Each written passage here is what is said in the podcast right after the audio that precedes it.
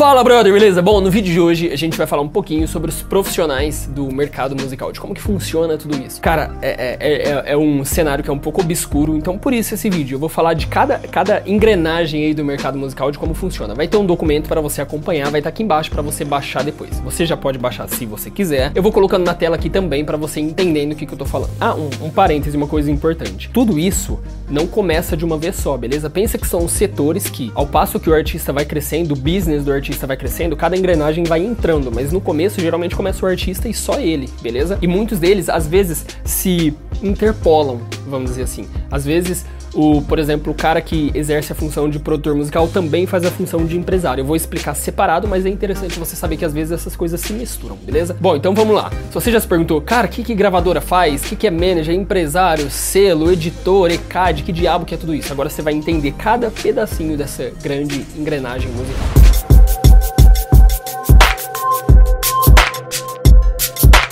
Vamos começar então pelo artista. O artista, ele é o centro então da cadeia musical, ele é a espécie de marca. Lembra disso? O artista é o cara que é a marca, é o cara que dá um nome. Por exemplo, a Ivete Sangalo. Ela é artista. Ah, mas tem que ser uma pessoa? Não, pode ser uma banda. NX0 é uma marca, CPM22 é uma marca, U2 é uma marca e por aí vai. Pode ser uma pessoa, pode ser banda, pode ser seja lá o que for, mas é o nome, o branding que é, que é reconhecido. Depois do artista, a gente tem os músicos. Beleza? Esse artista começou a pegar mais shows, ele vai lá e contrata músicos para tocar com ele no bar. Então, o que, que são esses músicos? São a banda de apoio ali que toca o baterista, baixista, seja lá o estilo que for. Então existe a marca, que é o nome daquele artista, e os músicos que vão como empregados, como, como trabalhadores ali, que recebem geralmente por cachê, por paga de show. Tem, tem possibilidades de serem registrados, etc., mas via de regra, só para você entender aqui, é, eles vão ali fazendo uma espécie de freelance. Uma vez que esse artista começa a crescer, ele começa a ter um produtor musical. O que, que um produtor musical faz? Ele formata a música, a parte musical apenas, enquanto um produto. Então, qual que é o conceito que esse artista tem, o que ele quer trabalhar? Muitas vezes ele já trabalhou isso com outro profissional que eu vou falar já já, mas o produtor musical é o cara que é responsável dentro do estúdio. É o cara que vai falar, olha, faz isso, olha, canta desse jeito. Olha, nessa parte aqui, vamos fazer dessa forma. Além do produtor musical, tem também o arranjador. Muitas vezes o produtor é também arranjador. Então o que, que o arranjador faz? Ele é o cara que formata a música em si, colocando cada partezinha. Geralmente, quando tem um arranjador, aí o produtor musical, ele é como se fosse um chefe, assim ele passa a fazer outras coisas, beleza? Tô explicando novamente, separado, mas essas coisas se misturam. Falando ainda da parte musical, pensando em palco, a gente tem os Rhodes, os Rhodes, o que faz aí um, um Rhode? Ele é o cara que geralmente monta a parte instrumental de palco. É o cara que vai lá, monta a bateria pro baterista, é o cara que afina, afina os instrumentos, etc. Sabe quando você tá vendo um DVD, o cara toca o violão e de repente ele já dá para alguém, sabe? para ele continuar a puxar outra música? Aquele cara que pega é o Rhode. É claro que equipe staff, equipe de palco tem muito mais gente, isso aqui é só o básico para você entender. Apesar de eu falar de várias instituições aqui, você vai ver que eu vou falar, vai ter muita coisa mas eu tô falando do básico. Beleza, então toda essa parte musical aqui já formatamos. Agora vamos entender a parte composicional, o outro eixo aí da engrenagem do mercado fonográfico. A parte composicional começa então com o compositor. Muitas vezes o artista, a música que ele tá cantando não é dele. Então invés de Sangalo vai lá cantar uma música, só que aquela música não foi ela quem compôs, foi um compositor, que é um outro profissional. Gabriel, mas eu, o Luan Santana canta a música que ele fez. Tudo bem. Lembra que eu comentei? Às vezes uma pessoa pode executar várias funções. Esse compositor, muitas vezes, ele se preocupa muito tempo em compor e não consegue correr atrás da parte burocrática da carreira dele de compositor, beleza? Às vezes ele, cara, tem que fechar contrato, assinar liberação, termo de exclusividade, uma caralhada de coisas que existe. E para sanar justamente essa dor do compositor não precisar ficar fazendo toda essa questão burocrática, existem as editoras. O que uma editora faz? Ela é responsável pelo direito autoral daquele autor ali. Então ela quem assina as questões em nome do autor. Então a Ivete Sangalo quer gravar uma música lá do Lucas Leone. Como que ela vai fazer? Ela vai entrar em contato com a editora que detém os direitos autorais do Lucas Leone, pessoa física enquanto compositor. E aí a editora vai entrar em contato com o Lucas. Lucas, olha, a, Ivete Sangalo quer gravar sua música. Ele vai dizer, ó, oh, beleza, libera. Aí a editora que vai assinar tudo em nome dele, beleza? Muitas coisas ele precisa assinar também, mas enfim, só para você entender, é uma empresa, a editora é uma empresa que faz esse intermédio entre o compositor e o artista. Descendo um pouco mais na cadeia, muitas vezes o compositor ele domina a parte musical, mas ele não domina a parte textual. E tem pessoas que escrevem bem, mas não entendem de música. E aí a composição, ela se divide em dois pilares, que é a letra e a música.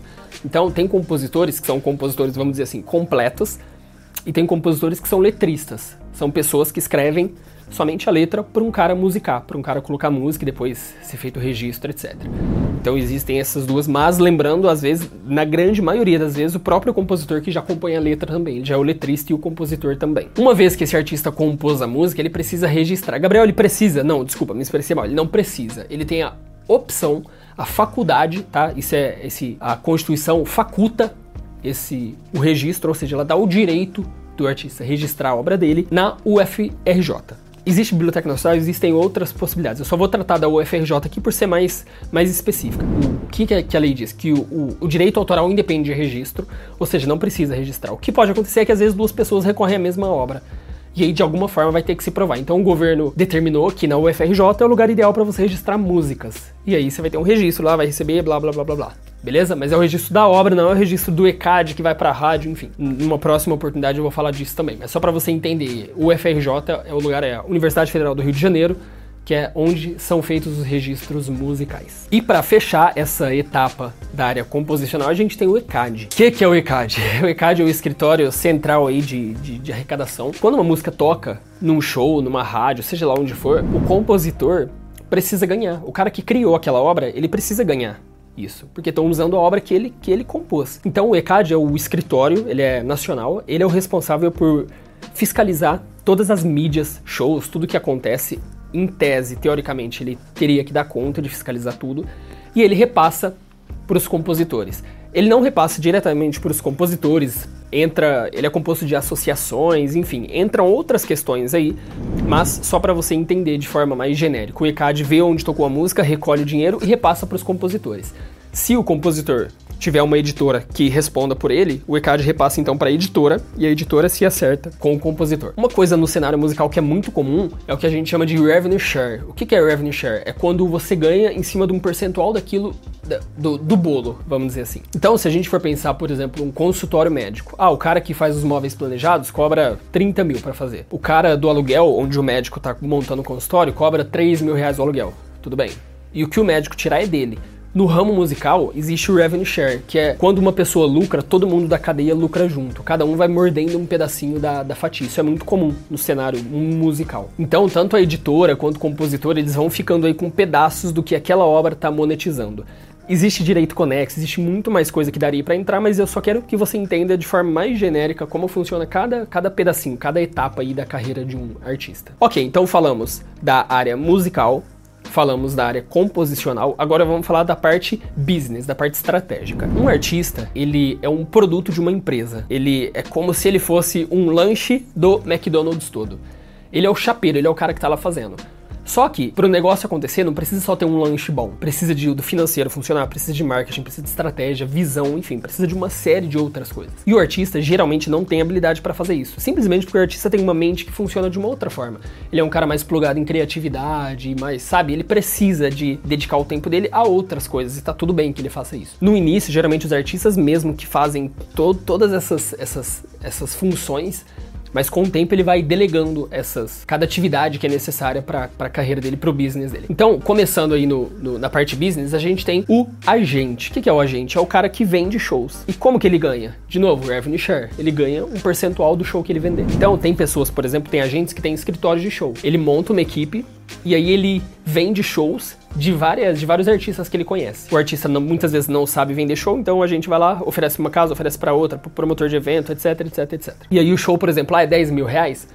Ok, o agente fica com 20%. Então, 2 mil reais fica pro escritório de show. Os outros 8 vai pro artista. Daí o artista paga os músicos e aí vai todo o restante da cadeia. Então, o agente é só o cara que vende o show. Depois do agente, a gente tem um empresário ou um manager.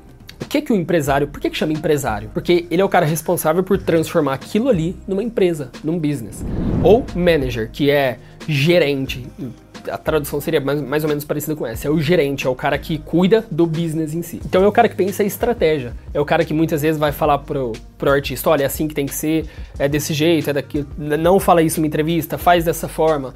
Olha, vamos trabalhar mais para essa linha, a gente precisa se posicionar no cenário de determinada forma. É o cara que tem uma visão mais ampla do mercado em si. Geralmente é o cara que domina e entende todas essas áreas aqui. O compositor muitas vezes não entende as outras áreas, o músico também não entende, o empresário é o cara que precisa entender de forma holística tudo isso para fazer o business, a coisa toda crescer. Geralmente o empresário é o cara que morde a maior fatia da coisa, depois do artista. O artista geralmente fica com um percentual, um share aí de 60 até 90%, e o empresário fica então com esse esse restante aí de 40 até 10%. E é muito importante que exista a figura do empresário, porque Senão, o artista fica eternamente naquela questão de ser somente um, um, um músico, um, artista, ele não consegue tracionar a carreira, não consegue crescer justamente por não conhecer os, as estratégias, o que é necessário. Como eu disse no começo, o artista faz sozinho, mas chega um patamar que ele precisa delegar, senão ele não dá conta. Ainda que ele tenha um escritório próprio, que ele tenha montado a equipe toda dele e que ele pague por mês, por exemplo, um, um, empresário, um CEO, um manager, mas precisa ter uma figura fazendo isso. Ok, geralmente esse empresário ele tem contato com investidores. Então o que acontece? O empresário, como ele é muito bem relacionado, geralmente é um cara muito muito fera em networking, é, é um cara que tem essa, essa pegada mais business mesmo, então ele tem contato com investidores. E o que ele faz? Ele vai lá, formata todo o projeto, ele produtor musical geralmente trampam muito juntos, assim, tipo, lado a lado mesmo. Eles formatam todo um projeto. Aí ele chega no investidor e fala: Fulano, olha, tem um artista X lá, é assim, assim, assim, estratégia é essa, a gente precisa impulsionar o projeto tal. Ah, mas quanto que é a verba? Esse cara tem todo o planejamento já. Olha, o planejamento é esse, a gente vai atacar em mídia, fazer isso, mainstream e assessoria de imprensa, seja lá o que for. E esse cara já tem mais ou menos o quanto vai precisar. Beleza, o investimento é de 2 milhões de reais. Ok, o investidor vai lá, coloca e depois ele recebe isso aí de volta. Tem algumas peculiaridades que o investidor de um investidor artístico tem algumas alguns lances que são diferentes de um investidor mais tradicional, investidor de fundo de investimento, que tem é, mútuo conversível, etc. Mas só, só quero te explicar de forma genérica. Então existe o investidor, o empresário e o agente. Muitas vezes o empresário faz tudo isso aqui. Muitas vezes o empresário tem a grana e ele coloca a grana dele, sacou? Então ele é empresário, investidor. Quanto mais funções você faz, mais aumenta a sua fatia no bolo. Mas mais funções você tem também. Aí falando ainda na parte business aí, a gente gente cai também gravadora. O que é uma gravadora? Uma gravadora ela muitas vezes ela era uma empresa que abraçava várias partes disso aqui, saca? Muitas vezes a gravadora tinha o próprio empresário que cuidava da, da gestão da carreira de vários artistas, depois gravadora tinha detinha a parte de estúdio, um, um, puta pedaço da parte musical que a gente falou era da gravadora, enfim, gravadora entrou em colapso aí, tá se redesenhando. O mercado tá ainda se reconstruindo de muita coisa que aconteceu, mas então pensa assim, uma gravadora, um selo é uma empresa que a priori ela ia lançar artistas. Hoje ela se tornou muito mais uma distribuidora. Então a gravadora tem canais para colocar esse artista em mídia. Às vezes tem investimentos tal, mas também acontece muitas vezes do investimento ser externo. É, é complexo, mas é só importante que você entenda esse, esse, cenário mais amplo. E também a gente tem a, a função aí que está entre o business e a parte musical, que é o produtor fonográfico. O que é o produtor fonográfico? A pessoa, a instituição, a, a pecinha que é responsável em um áudio por gerar aquele fonograma. O fonograma é o áudio da música, tá? Vamos, vou explicar melhor. Então existe o áudio aqui. O produtor musical é o cara que consegue, entre aspas, licenciar esse áudio. Então lá no estúdio, existem muitos estúdios hoje que os produtores musicais não têm cadastros de produtores fonográficos. E por que, que ele precisa? Para que ele lucre em cima do áudio que ele gravou. Gabriel, está muito confuso. Tá tudo bem, eu não quero que você entenda perfeitamente. Relembrando isso, é só para você entender mais ou menos que existe produtor musical e existe produtor fonográfico. Um é no âmbito da, da de estar tá fazendo ali, produtor musical é o cara que está fazendo, e produtor fonográfico é o nome que se dá a, a esse carinha a hora que a gente está falando da parte mais business e burocrática dos sistemas, de algoritmos e tudo mais. Então, se você ouvir alguém falar, olha, produtor fonográfico, ok, é a pessoa que é responsável pelo áudio, é a pessoa que produziu aquele áudio ou aquele álbum, beleza? Esse produtor fonográfico pode ser um produtor musical, pessoa física, mas pode também ser uma gravadora, que ela tem um estúdio próprio, ela paga por mês um produtor musical para trabalhar lá dentro, mas quem assina a produção é ela. Então, ela é a produtora fonográfica. O produtor fonográfico é o cara que assina, é o nome que sai lá, beleza? Chegamos então na última no último elo dessa cadeia, que é o elo de mídia. Uma vez que toda essa parte está estruturada, é hora de chegar ao público. Então a gente tem várias, vários elementos ali que são quem vai levar esse artista. Vamos explicar melhor. Esse show para ele acontecer, muitas vezes existe um promotor de evento ou um promotor. Geralmente, o promotor de evento é o cara que é responsável, por exemplo, do pelo Rock in Rio. Beleza? É o, o, o, atualmente é o Luiz, por exemplo, que é responsável do Rock in Rio. Então, o que ele faz? Ele é o cara que organiza, ele é CEO daquilo ali. Ele organiza aquele evento. E aí ele, ele entra em contato com o empresário ou agente do artista para colocar o artista para tocar ali, beleza? Promotor é o cara do evento. E aí esse cara do evento contrata alguns promoters. Promoters são aquelas muitas vezes meninas que que geralmente é mulher, que vai lá e, e, e divulga o, o, evento com flyer, etc, sabe? Mas promotor é a figura do cara que faz tudo isso acontecer. Pode ser na festa de peão de Barretos, pode ser seja lá o que for. É o cara que promove eventos. E aí a gente tem outra parte responsável por fazer esse, esse manejo, que é o assessor de imprensa. O que um assessor de imprensa faz? O assessor de imprensa é um cara que tem contato com mídias mainstream, geralmente, TV e rádio,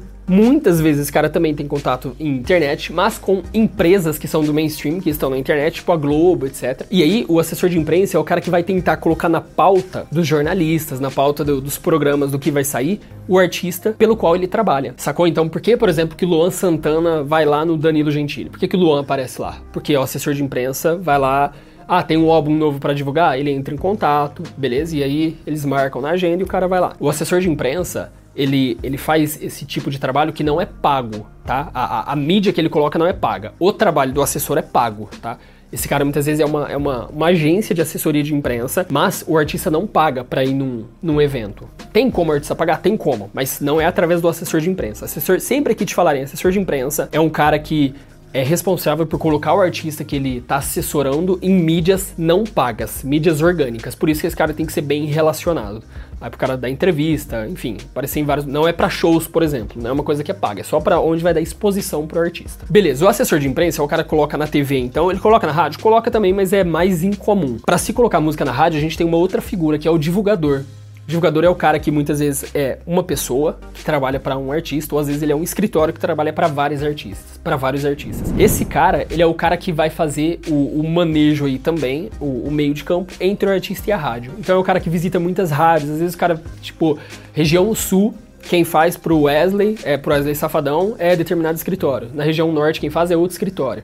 Então, a hora que o álbum sai, o que o produtor musical faz? Manda para esses divulgadores e aí cada um cuida de uma região. E aí esses divulgadores entram em contato com as rádios, meio que fazem uma assessoria de imprensa. Deixam lá, ó, oh, ouve aí e tal, blá, blá, blá, e depois entra a parte business. Ah, legal, se encaixa, vamos tocar, vamos sentar para conversar. Aí empresário que senta, às vezes pode ser o divulgador que senta também, por já ter condições mais especiais. Ele senta e fala, ah, beleza. Aí o cara da rádio vai falar, para tocar aqui fica X mil reais para tocar por um mês, e aí o divulgador leva pro empresário e o empresário faz a concessão ou não da verba para incluir no circuito da rádio. E a gente tem no final TV e rádio, que aí acho que eu não preciso explicar, você já deve saber o que é. Enfim, todas essas, essas, essas engrenagens, essas instituições, essas, essas partezinhas, cada célula, ela tem muita peculiaridade dentro dela. Daria para eu entrar fundo em cada, cada especificidade. Mas, como eu te disse, aqui é só para você entender mais ou menos como funciona. Toda essa imagem que apareceu aqui na tela tem no documento aqui embaixo para você. Então baixa esse documento, imprime, olha, faz anotações e lembra, às vezes uma pessoa ou uma empresa abrange mais de uma função. Então isso faz com que às vezes as pessoas percebam, tenham dificuldade para entender o que está acontecendo, sabe? Porque ela fala, não, mas o fulano era produtor musical? É, mas é, mas ele que vende o show? Ah, o cara do, do Henrique Juliano lá, o Eduardo Pepato. Ah, beleza, é o workshop que vende? Não, mas espera aí, o Eduardo Pevado não é produtor musical? Não, mas espera aí, o escritório de venda de shows é dele. Então, o fato de uma pessoa, uma empresa, fazer várias funções acaba confundindo quem não está muito habituado com isso. Qualquer dúvida aqui embaixo tem a aba de comentários, deixa lá que eu respondo, alguém da equipe vem aqui e responde. Beleza, brother? É isso aí, espero que você tenha entendido e até uma, até uma próxima oportunidade. Valeu!